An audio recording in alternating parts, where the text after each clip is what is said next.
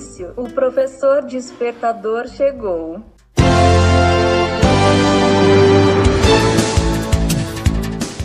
Olá, eu sou o professor Diante Vasconcelos e estou aqui para mais um podcast.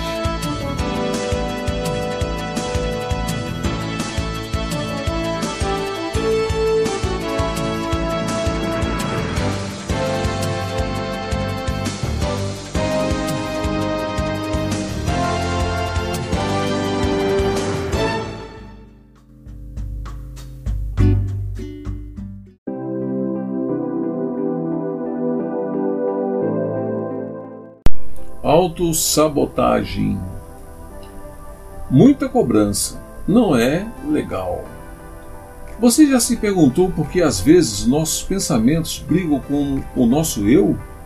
Por que alguns estudantes e profissionais estão sempre lutando contra si mesmos?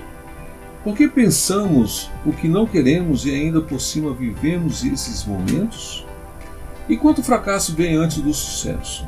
Eu sei, são muitas perguntas. Mas você já deve, em algum momento, ter vivenciado coisas desse tipo. Algumas vezes e para algumas pessoas é mais frequente do que imaginamos. Não queremos viver dessa forma, mas vivemos, somos assim. Então, o que fazer? Eis a questão. Devemos começar por menos cobranças, muitas metas, muitos objetivos.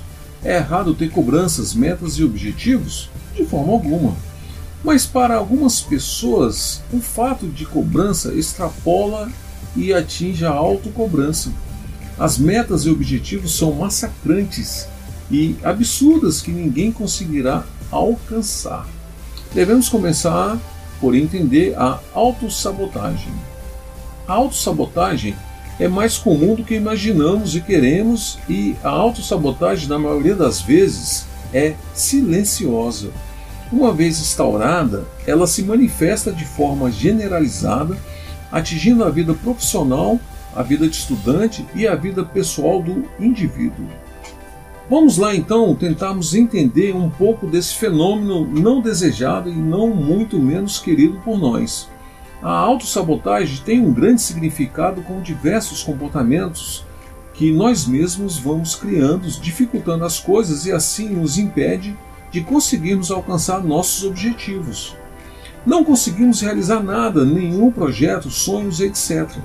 Autossabotagem inicia com pensamentos negativos inconscientemente vamos agindo no sentido contrário às nossas vontades e ou obrigações.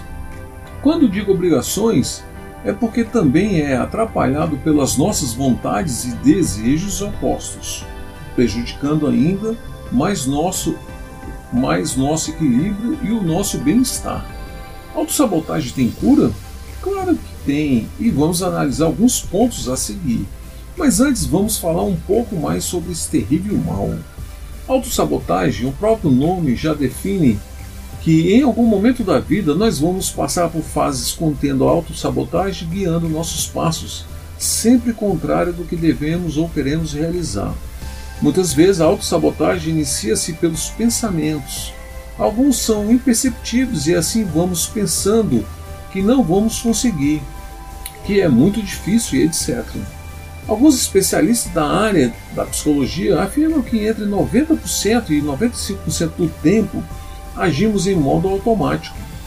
E assim também são nossos pensamentos e ações.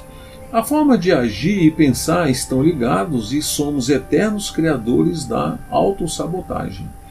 Precisamos entender que a autossabotagem é nossa inimiga e às vezes a inimiga número um, totalmente indesejada, mas imperceptível, silenciosa. Como detectar?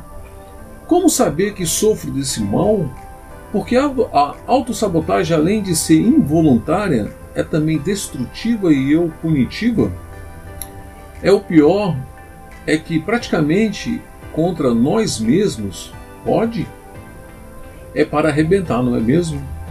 Alguns pontos importantes da autossabotagem: metas absurdas, pensamentos negativos, comportamentos autodestrutivos, sentimentos, alguns traumas. Como identificar a autossabotagem? Não é tão simples para a própria pessoa saber e dizer que tem autossabotagem. Contudo, seja realista e analise se você percebe esses pensamentos que não vão conseguir que você é uma fraude. Só vê o lado negativo de todas as coisas, etc. Se já desenvolveu a ansiedade, depressão e obesidade, a autossabotagem leva a pessoa a ter esses transtornos após um período de vivência com a autossabotagem. Se ainda não desenvolveu, mas você acha que está passando pela autossabotagem, então vamos acabar logo com ela antes que ela termine com a gente. Alegre-se, porque há cura para a autossabotagem. Portanto, comece logo a realizar o checklist para resolver a autossabotagem e passar longe dela. Lembre-se que você é humano e com isso vai errar, vai cair, vai ser demitido, vai reprovar, vai se molhar na chuva, mas vai aprender que se errar, vai poder fazer novamente para acertar. Se cair, vai levantar. Se for demitido, vai procurar novas oportunidades e novos horizontes. Se reprovar, faz a recuperação porque vai passar. Se não passar, faz a repescagem. E se você se molhar, é só se secar. Onde está o entendimento disso tudo? É o conhecimento que você é humano e os humanos erram muito. Só que temos sempre oportunidades para acertos e reparos. Não somos máquinas, mas humanos. Faça assim ou pelo menos tente. 1. Um, vê sempre o lado positivo das coisas, mesmo sabendo que é impossível. 2. Não tenha medo de nada, muito menos errar. 3. Não adie tarefas importantes, mesmo que sejam simples demais. 4. Não insira em ser autossuficiente. Desculpa, não insista em ser autossuficiente. 5. Não se compare a ninguém, as pessoas são diferentes e isso é muito legal. 6. Tenha relacionamentos com os colegas, procure ser assertivo. 7. Faça a prática de se autoconhecer. 8. Pense e analise se está indo pelo caminho certo. Os pensamentos são seus e por isso você pode controlá-los conforme deve ser. Não caia em armadilhas da mente. Não esqueça o mais importante: tenha sempre fé em Deus.